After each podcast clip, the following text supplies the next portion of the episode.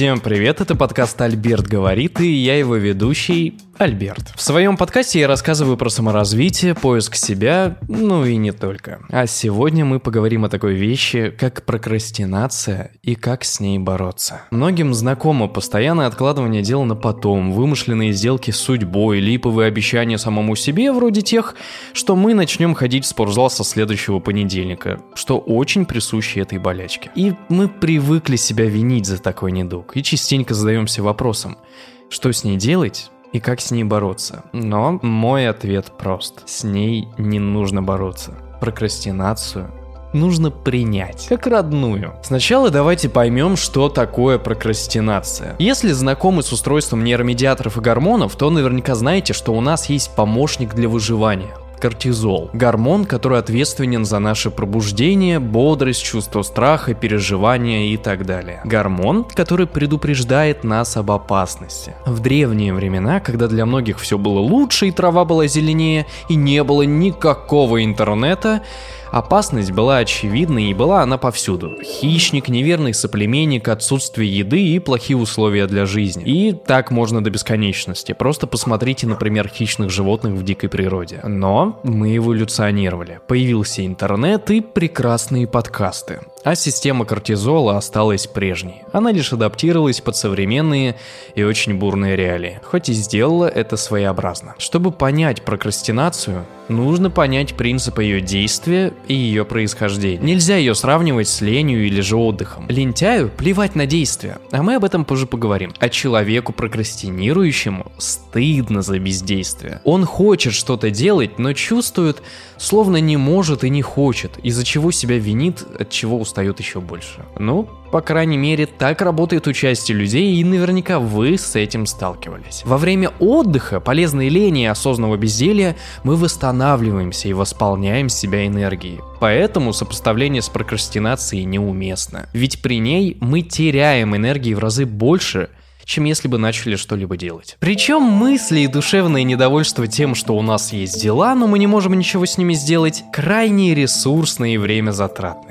Сожаление об упущенных возможностях и связанные с ним самоупреки отнимают гораздо больше времени, чем ушло бы на решение самой задачи как это нередко бывает. Сделать работу порой бывает быстрее, чем залипнуть на полчаса в ТикТоке. И эта проблема актуальна всегда, сколь существует человек и наш несовершенный человеческий разум. По сути, прокрастинация — это паралич, только моральный. И он максимально бессмысленный, хоть и выполняет довольно полезную функцию. Это каприз нашего мозга, каприз ребенка, что плачет от того, что у него нет игрушки, хотя она лежит рядом. У нас есть задача и необходимые действия, но все равно что-то мешает.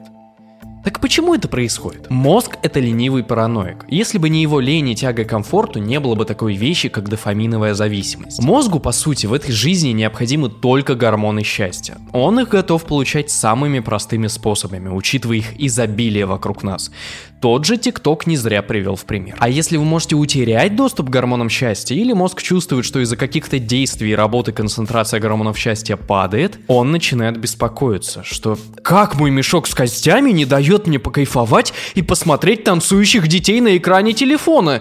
Но тут уже каждому свое. Поэтому отправляет кортизол. Я говорил, что кортизол – это гормон предупреждения перед стрессом и опасностью. Мозг видит хищника, выделяет кортизол, чтобы мы спаслись. Мозг видит мчащуюся на нас машину, выделяет кортизол, чтобы мы увернулись или попробовали сделать сальдо, как из гунфу фильмов. И точно так же мозг видит неприятную для нас деятельность, выделяет кортизол, чтобы вы ею не занимались. На кортизол организм реагирует страхом, переживанием, дрожью, тревогой, слезами – и прокрастинацией. Вот именно в этом и ее природа. Она идет от недовольства организма. Когда вы прокрастинируете, это не значит, что вы плохой, что это все откладываете. Это значит, что капризному мозгу не нравятся наши затеи. Легко, правда? Но понять-то легко, а вот как разобраться, в чем причина этих каприз – Сложнее. Мозг не будет заставлять вас откладывать дела на потом просто так, как вредный ребенок. Он делает это словно вредный ребенок, которому все не угодило, но только лишь как ребенок, который защищает свои границы. Делаю на этом акцент не просто так. И чтобы побороть прокрастинацию, нужно сперва спросить самого себя, что я сделал для того, чтобы эта прокрастинация появилась? Ну, могу выделить несколько основных причин. Отсутствие ощутимой свободы, занесение вас в рамки, отсутствие перспектив или скучная деятельность, низкие доходы, нелюбимая работа или учеба, также отсутствие отдыха и следуемая за ней хроническая усталость. Мозг, который постоянно находится в работе без отдыха, начнет капризничать и через прокрастинацию показывать, что ему как раз таки не хватает отдыха. И ключевое – отдыха без новой информации. То есть Пойти прогуляться в тишине в парк будет отдыхом, а вот посидеть в телефоне – нет. Но это история про получение информации. А что если мозг наоборот не хочет себя загружать, ведь боится что-то потерять? Например, страх поменять работу, ведь вы уже работаете где-то 5 лет и привыкли так жить. Или школу менять, с новыми людьми знакомиться. Все это из одной истории. Город, страну. Поэтому многим даже страшна мысль об эмиграции. Ведь у мозга страх потери. Он считает, что потеряв одно, навлечет на себя беду. Поэтому резервирует всю энергию. Хотя это не мешает друг другу. Кто-то хочет мигрировать, но боится. Тут два в одном. И работает это также с новостным шумом. Мы заходим почитать новостную ленту, видим кучу плохих новостей, и после этого не хочется ничего. Кроме как лежать и есть вредную еду, плачь под грустный фильм и периодически думая о тщетности бытия и бессмысленности человечества.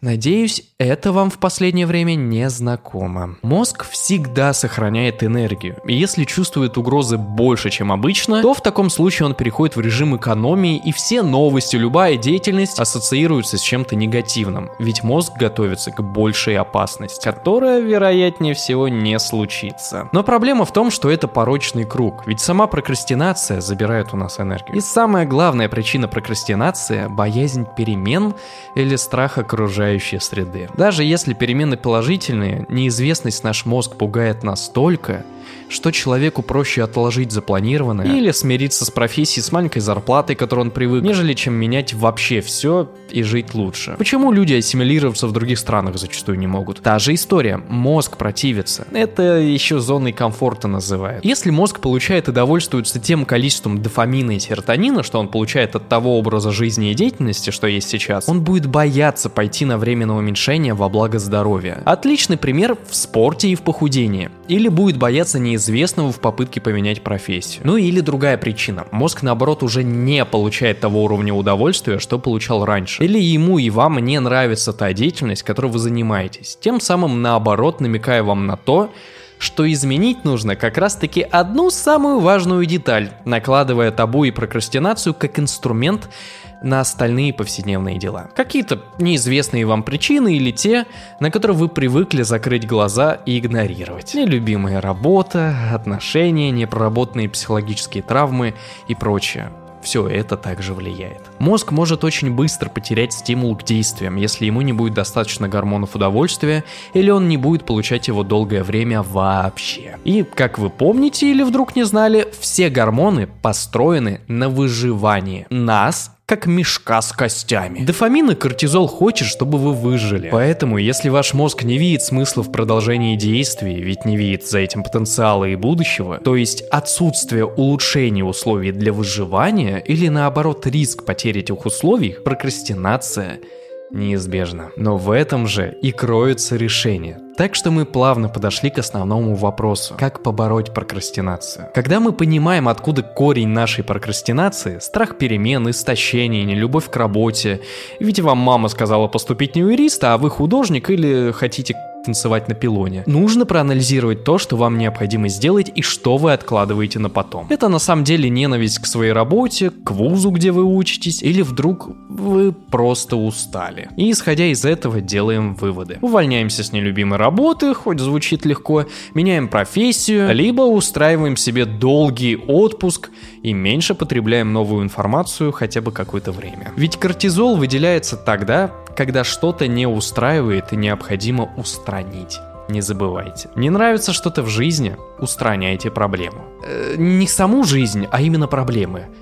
Вы меня поняли. Не стоит держаться за какое-то одно место, и без разницы на зарплату и прочее. Вы таким образом держитесь за собственное несчастье и за цикличный круг прокрастинации. А кому это нужно, верно? Но а если возможности таковой нет или работа на самом деле хорошая, то нужен компромисс. Либо повышение квалификации и смена рода своих задач, либо грамотное использование дофаминовой системы. Ведь прокрастинация на этом по сути и устроена. Начните пользоваться туду-листами, календарями и сделайте это привычкой. Расписывайте все свои задачи и контролируйте их прогресс. Важно, чтобы мозг почувствовал прилив хоть какого-то удовольствия. А нет ничего лучше, чем один большой конструктор разделить на маленькие детали. Мозг будет видеть продвижение и прокрастинация как инструмент контроля над вами, ему будет уже не нужна. Это также относится и к тому, если виной вашей прокрастинации стало отсутствие видения перспектив и будущего, боязнь перед ним. Во-первых, Нужно перестать на себя давить и никогда не возлагать на себя слишком много, не грузить себя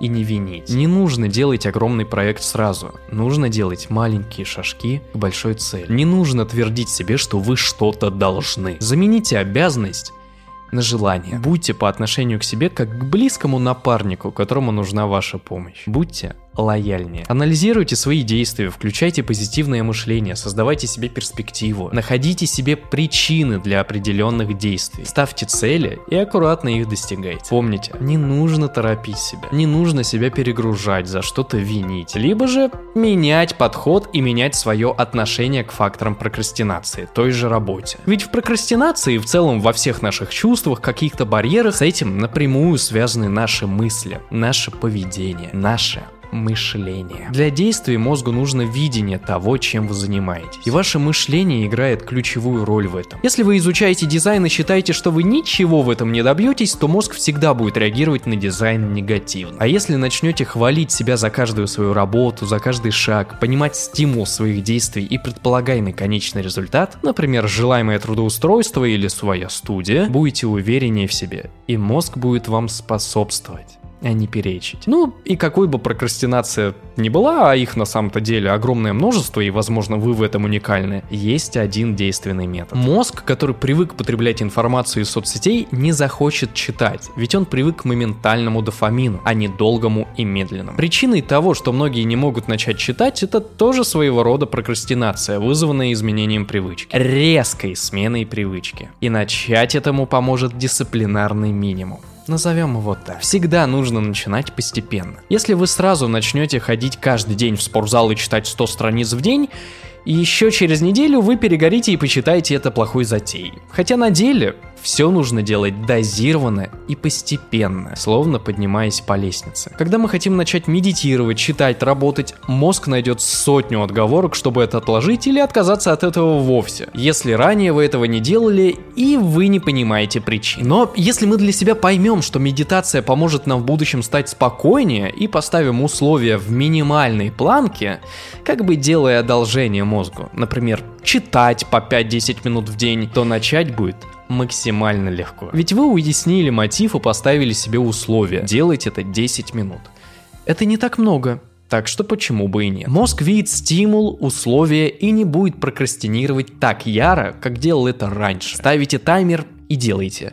Но это минимум а максимума нет. Тут уже все зависит от вас. Поначалу наверняка вы действительно будете делать все строго, сколько вы отвели для этого времени, читая по 5 минут или медитируя столько же. Но со временем ваши 5 минут медитаций перерастут в 10. Ваши 10 минут чтения перерастут в час. Главное соблюдать этот минимум каждый день. И стоит понять, что прокрастинация это не враг. Это инструмент. Это индикатор проблемы, о которой мозг пытается вам сказать. Это реакция на недостающий пазл. А весь пазл состоит из смысла, стимулов, условий и вознаграждений. На чем устроена дофаминовая система, по которой мы в принципе находим смысл каждый день вставать по утрам. И подводя итог, с прокрастинацией не нужно бороться. Нужно к ней прислушаться и сделать свои выводы. Важно понять устройство прокрастинации и научиться находить ее источник, ее устранять и просто начинать делать. Еще раз, у прокрастинации есть причины. У вас есть возможность понять и обуздать этот недуг, взять все под свой контроль. А у меня также есть Телеграм и YouTube каналы. Везде меня зовут Альберт, так что не перепутайте. Можете меня смотреть в видеоформате или слушать в аудио. Дружите с прокрастинацией, с вами был Альберт, и всего вам хорошего.